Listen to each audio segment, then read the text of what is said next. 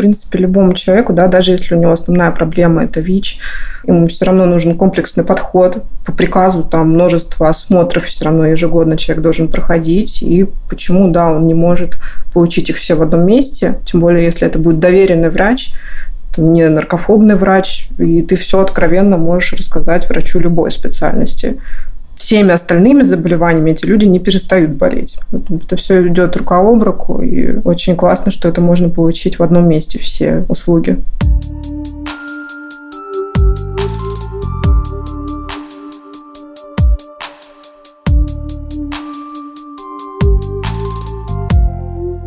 Всем привет! Вы слушаете подкаст «Эксперт Плюс» фонда «Гуманитарные действия». Здесь мы разговариваем с экспертами в разных областях сферы ВИЧ и задаем им вопросы, стараемся разобраться в сложных темах. Тема этого эпизода – низкопороговая помощь. Мы пригласили Надежду Пашутову, руководителя медцентра фонда, и Ольгу Бадосову, его главного врача, чтобы обсудить, как устроена работа первого лицензированного низкопорогового медицинского центра в Петербурге, как он создавался и кому вообще нужна помощь, которую можно получить бесплатно, анонимно и без документов. Надя, привет! А, спасибо, что согласилась принять участие в эпизоде. Начнем с вопроса, который определит всю нашу беседу. Скажи, пожалуйста, что такое низкопороговая помощь? Почему вообще у людей есть в ней потребность? Низкопороговая помощь – это когда человек может прийти анонимно, пройти, например, тестирование, пообщаться с нашими врачами, получить некие консультации, также от некоторых врачей получить лечение – абсолютно анонимно, бесплатно и конфиденциально. Мы не требуем паспортов в нашем медицинском центре. Вот. Для меня это это значит. Скажи, пожалуйста, свой профессиональный путь, когда ты начала заниматься низкопороговой помощью. Я пришла в 2018 году вообще в эту сферу. Я никогда не работала в фондах, всегда работала в бизнесе. У меня есть соответствующее образование медицинское, чтобы заниматься руководством медицинского центра. И с 2018 года вот я начала погружаться в эту тему, работала на автобусе два года, а потом мне предложили просто с нуля возглавить и сделать из лицензии и из помещения настоящий медицинский центр. Вот он уже третий год существует, сделан по всем нормам и стандартам Роспотребнадзора. У нас в лицензии есть достаточно много врачей, в том числе врач УЗИ-диагностики. У нас есть аппарат УЗИ-диагностики. Мы реализуем несколько программ в нашем медцентре. Это, например, программа старта РВТ, программа сопровождения лечения гепатита С, также несколько программ для женщин в трудной жизненной ситуации. Скажи, вообще скучаешь ли ты по работе на синем автобусе? Чем работа на автобусе отличается от работы в медицинском центре? Столько дел, что нет времени скучать по автобусу, честно. Та работа, которой сейчас занимаюсь, она более объемная, чем сервис, который мы предоставляем в автобусе, сервис, который мы предоставляем в медицинском центре. Потом, mm-hmm. учитывая, что все-таки там при реализации именно этого проекта туда входит такое количество того, что мы не делаем на автобусах, поэтому совершенно разные проекты. И времени скучать совершенно нету. Хотя, конечно, те пациенты, которые приходят, особенно с автобусом, они очень не как-то не сохранно по здоровью, скажем так. Поэтому там непочатый край. Еще в 2019 году в гуманитарном действии можно было только сдать тест на ВИЧ, но уже на следующий год появилась возможность прийти на прием к нескольким специалистам. Как вообще появилась идея создать медицинский центр фонда? Идея вообще изначально давно витала, я так понимаю, даже до того, как я пришла, потому что медицинская лицензия была достаточно давно. Она, по-моему, появилась в году 13-14.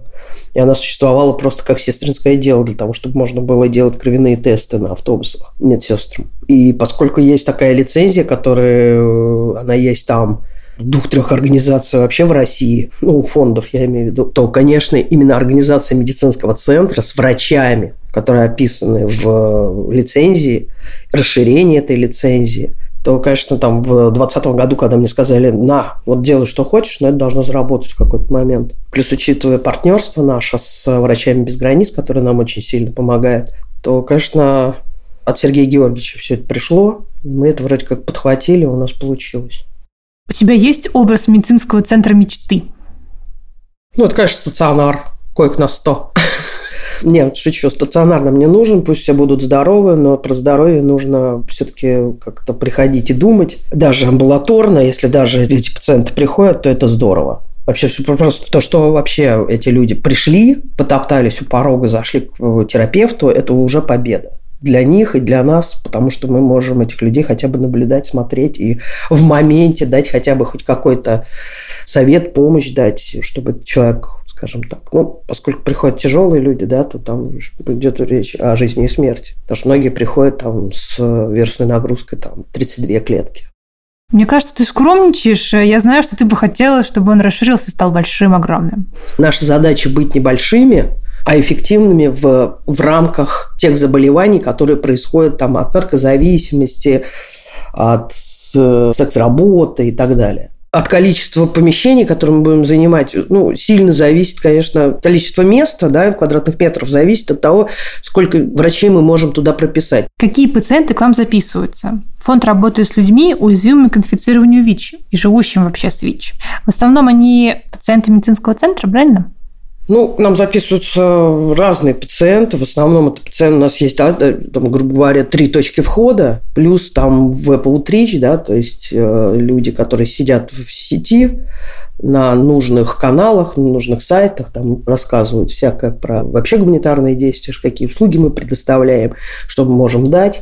Очень несохранные люди по здоровью, с множеством заболеваний, которые относятся именно к нашей теме ВИЧ-инфекции, гепатитов С, инфекций, передающихся половым путем.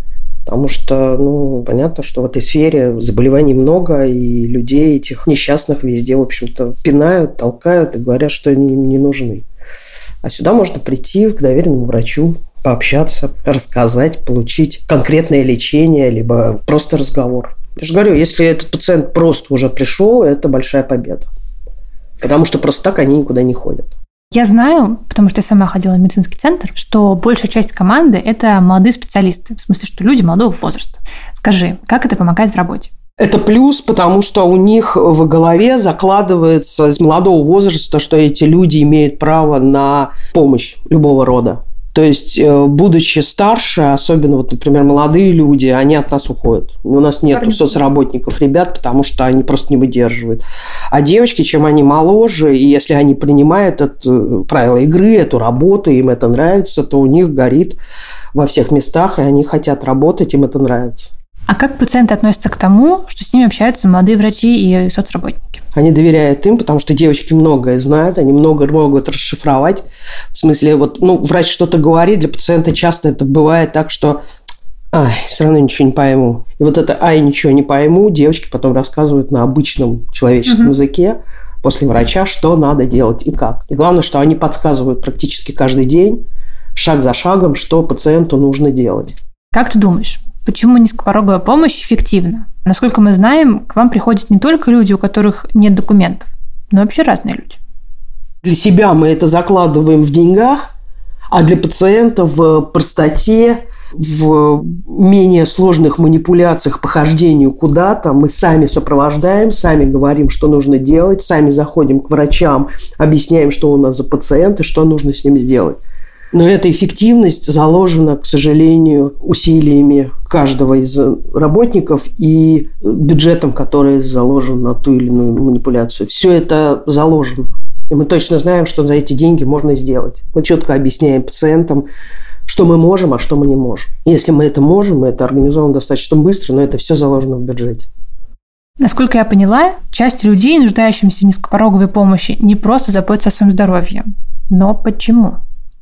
Потому что в основном те люди, которые к нам приходят, особенно если говорить о наркозависимых, о мигрантах, которые плохо говорят, например, на русском языке, о секс-работницах, которые тоже, в общем-то, большинство не из России. Это, конечно, стигма, что их здесь не поймут, что их арестуют, что у них будут начнутся проблемы, они не могут выйти порой из квартиры просто из-за того, что они боятся. Конечно же, в этом случае они не пойдут никуда, кроме как там, я не знаю, за хлебом в магазин.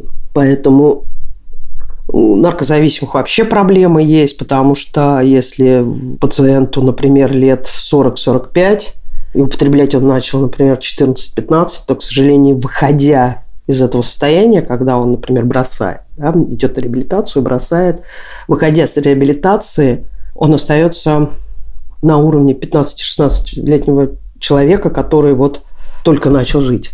И вот это вот процесс его социализации как раз и входит в рамки, там, например, наших соцработников, которые там несколько месяцев объясняют, что надо делать, как надо делать. Ну, что касается здоровья. То же самое касается и там получения паспортов, каких-то там выписок, еще чего-то там, переездов, получения, я не знаю, там еще чего-то.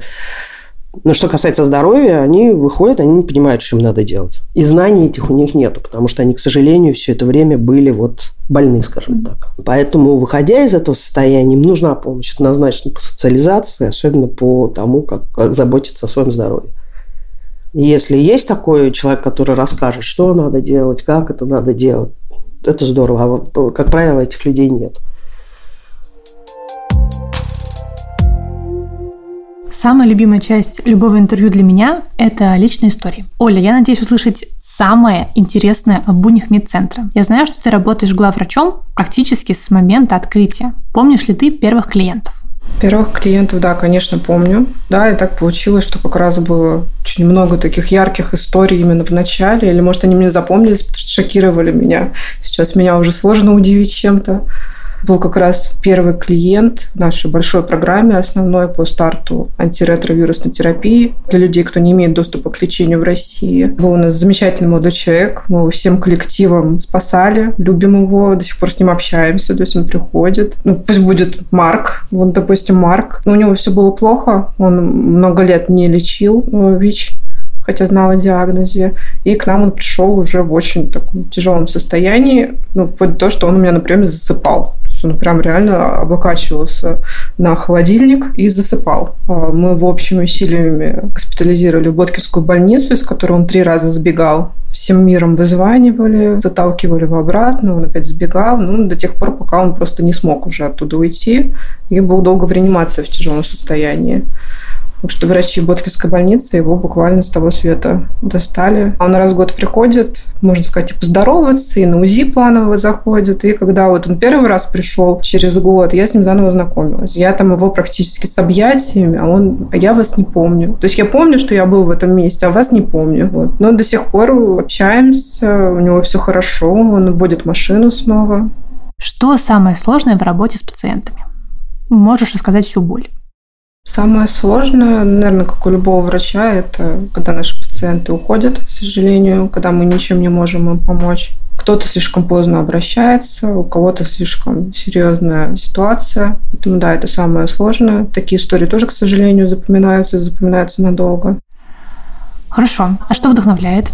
Самое вдохновляющее – это, наверное, все-таки воля к жизни. Вот эти невозможные ресурсы, возможности организма, когда, казалось бы, уже там все, человек должен лежать, а он еще бегает. И убегает и от нас, убегает из машины скорой помощи. Такое тоже бывало. Ну и, в принципе, когда человек вот может настолько изменить образ жизни и преодолеть все эти ситуации, это очень вдохновляет. Ты говорила, что пациентам важно, что в медцентре они могут получить помощь быстро. Но почему вообще это имеет большое значение? Наверное, потому что наши пациенты такие же обычные люди, как и во всех других учреждениях. У нас, в принципе, никто не любит ходить к врачам, выделять на это время, вообще, в принципе, посещать лечебное учреждение. Поэтому а для наших это особенно важно, чтобы это все было быстро, комфортно. Ну и плюс, конечно, да, опять же, по здоровью может быть ситуация уже серьезная, поэтому нужно как можно быстрее пройти какое-то обследование, какие-то минимальные анализы, какие-то исследования сделать, чтобы уже приступить к активным действиям. Конечно, тут есть наши особенности, точно так же, как и этот ритм у определенных ключевых групп не позволяет им посещать государственные медицинские учреждения, потому что вот мы даже первое время, сейчас мы, конечно, уже не можем себе этого позволить из-за большого количества врачей и приемов, но раньше у нас в основном врачи принимали только во вторую половину дня, то есть там прием в основном был с 4 до 9 вечера. Ну, это как раз вот наши клиенты проснутся, сделают свои дела и доедут до врача к четырем. Насколько я знаю, наш медцентр был первым низкопороговым в городе. То есть могу предположить, что в нем нуждалось много людей. Как вообще быстро люди, которым нужна такая помощь, начали узнавать о центре? Насколько быстро росло количество пациентов? В принципе, мне кажется, основной такой рост за первый год, там в два раза уже увеличилось количество пациентов, поэтому достаточно быстро такой процесс. Но сначала распространялось, конечно, сарафанное радио, и среди нашей основной ключевой группы это потребители инъекционных наркотиков. В основном, конечно, на наших точках входа, на мобильных пунктах помощи, через телеграм-каналы, Потом уже активно-активно заработало сарафанное радио. И также сейчас множество учреждений медицинских тоже направляет к нам. То есть мы взаимодействуем с клиниками, взаимодействуем с центром СПИД. Они тоже переключают каких-то пациентов, которым они, к сожалению, не могут помочь, они переключают на нас. Сколько пациентов было в первый месяц работы центра в 2020 году? И сколько записалось на момент августа 2023? Ну, насколько я помню, в сентябре 2020 года у нас было 10 пациентов. Возможно, даже не 10 пациентов, а 10 консультаций оказано. То есть количество там людей могло быть меньше, просто он посетил несколько врачей. А за июль 2023 года у нас было проведено 395 консультаций для 227 пациентов. Есть истории пациентов, которые лично тебя особенно впечатлили? Нас один раз в туалете, вот в этом маленьком медцентре, где единственный санузел, заперлась дочка пациентки и почему-то решила поливать стены из гигиенического душа. Это была просто истерика у всех, потому что мы пытаемся открыть дверь, мама скребется в дверь, уговаривает ее, открой, открой. Из-под двери просто начинает вытекать вода в коридор вот так. Админ в шоке, ищет ключи запасные, чтобы все это вскрыть. У меня в этот момент было собеседование с новым врачом в команду, с крепким молодым человеком. Пришлось его попросить Александр Александр, извините, а вы не сможете выбить дверь? Ну, слава богу, девочка открылась, не пришлось ломать двери, но это было очень эпично. Врач, кстати, не сбежал, он с нами поработал еще. Ну и такое тоже бывает. Девочка тоже не пострадала. Ни одна дверь, ни одна девочка не пострадала. Все хорошо. Ну вот забавная история у меня была. Это тоже было в самом начале, когда я еще входила в этот ритм, режим в общении с нашими пациентами. У меня приходила женщина, которая радостно сообщила, что она лечит гепатит С. Я очень сильно обрадовалась, потому что у меня еще не было пациентов, кто проходил бы лечение в настоящий момент. Я так потираю лапки, думаю, сейчас я ее расспрошу, а как там, что, какими препаратами, где достали. Ну что, человек мне сообщил, что лечит она его по интернету у китайского знахаря. Он высылает ей какие-то травки, чаи, добавки. Причем они общаются через Google переводчик по-английски, она что-то присылает, лечится она у него там уже несколько месяцев. Ну, китайский знахарь на самом деле оказался тоже не промах, потому что попросил ее все-таки сдать, пойти анализы и определить генотип вируса. Я думаю, он все-таки старался как-то привести ее, что надо немножко к традиционной медицине тоже обратиться. Мне было очень тяжело сдержать вот лицо, не засмеяться. Ну, она когда на самом деле произнесла все это вслух, замолчала, посмотрела на меня и так откровенно, доктор, я совсем дура, да? ну, это просто...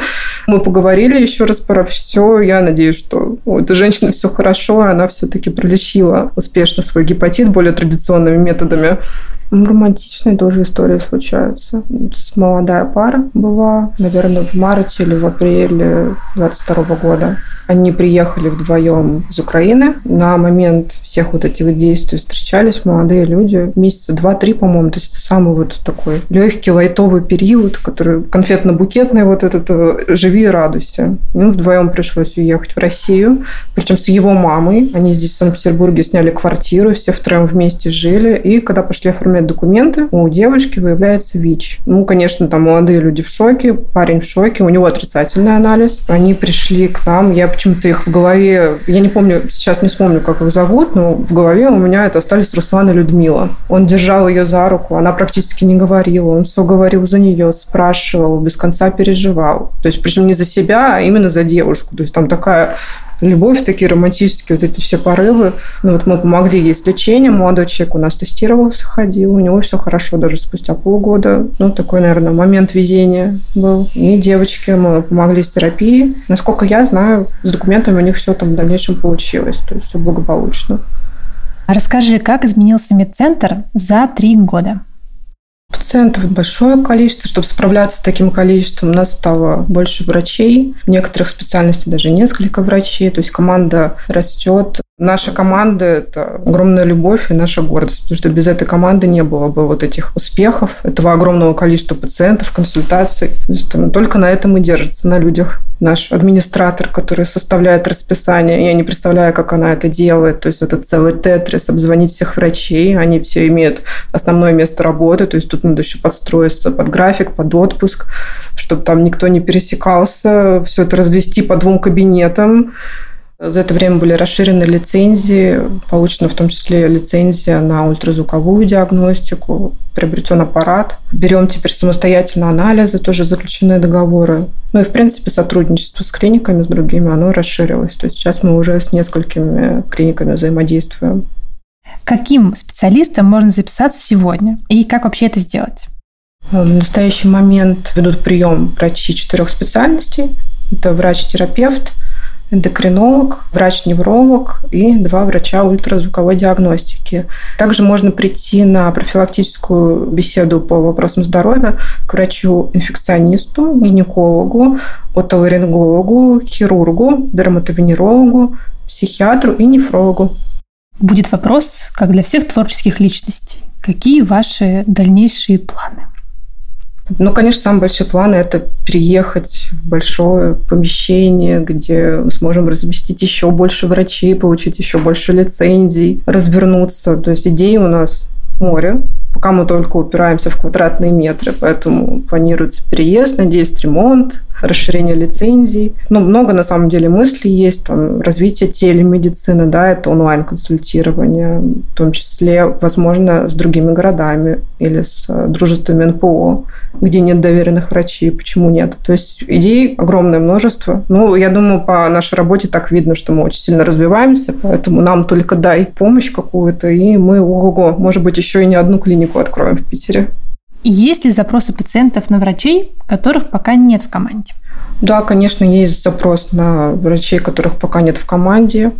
Мы, наверное, ну, наверное, уже в новом помещении очень ждем свою команду уролога, врача, кто смог бы осуществить ультразвуковую диагностику сосудов нижних конечностей, гастроэнтеролога. Очень ждем и ищем. В принципе, любому человеку, да, даже если у него основная проблема – это ВИЧ, ему все равно нужен комплексный подход. По приказу там множество осмотров все равно ежегодно человек должен проходить. И почему, да, он не может получить их все в одном месте, тем более, если это будет доверенный врач, не наркофобный врач, и ты все откровенно можешь рассказать врачу любой специальности всеми остальными заболеваниями эти люди не перестают болеть. Это все идет рука об руку, и очень классно, что это можно получить в одном месте, все услуги. Здесь не только врачи доверенные, они также знают, куда они приходят работать, и поэтому они повышают свои знания в области ВИЧ-инфекции, в области вирусных гепатитов, что тоже способствует я до этого задавала вопрос э, твоей коллеге Наде про ее медцентр мечты. Поделись и ты, каким он тебе представляется. Общая мечта, я сейчас отвечу за всех врачей, социальных работников, администраторов, это переехать, сделать чудесный ремонт, обзавестись ординаторской для врачей. И сейчас еще за социальных работников и комнаткой для социальных работников. Ну, это, это на самом деле огромная мечта, чтобы всем было комфортно, чтобы мы могли предоставить комфортные условия не только для наших пациентов, но и для наших любимых врачей. Поэтому в большем помещении мы сможем сделать еще больше. Оля, большое тебе спасибо за историю. Услышала очень хорошие, приятные, интересные вещи. А если вам, уважаемые слушатели, захочется помочь исполнить мечты всего нашего фонда и команды медцентра в частности, чтобы они переехали в большее помещение и таким образом расширили возможность низкопороговой помощи пациентам в Петербурге, вы можете пожертвовать на развитие медцентра на нашем сайте по ссылке в описании. Будет классно, если вы расскажете тем, кому нужна анонимная и бесплатная медицинская помощь, о том, как к нам попасть. Центр находится в пяти минутах от э, метро Петроградская. А, мы записываем пациентов по телефону. Его также оставим в описании. Расписание можно посмотреть на нашем сайте. Спасибо, что послушали. Расскажите об этом подкасте своим друзьям и коллегам. Ставьте нам оценки и не забывайте подписываться на соцсети гуманитарного действия, чтобы узнавать больше о работе фонда и не пропускать новые эпизоды. Над выпуском работали ведущая Мария Васютинская, композитор и звукорежиссер Ильдар Фатахов, редактор Арина Лапик, ну а обложку замечательно нарисовала художница Нина Захарова.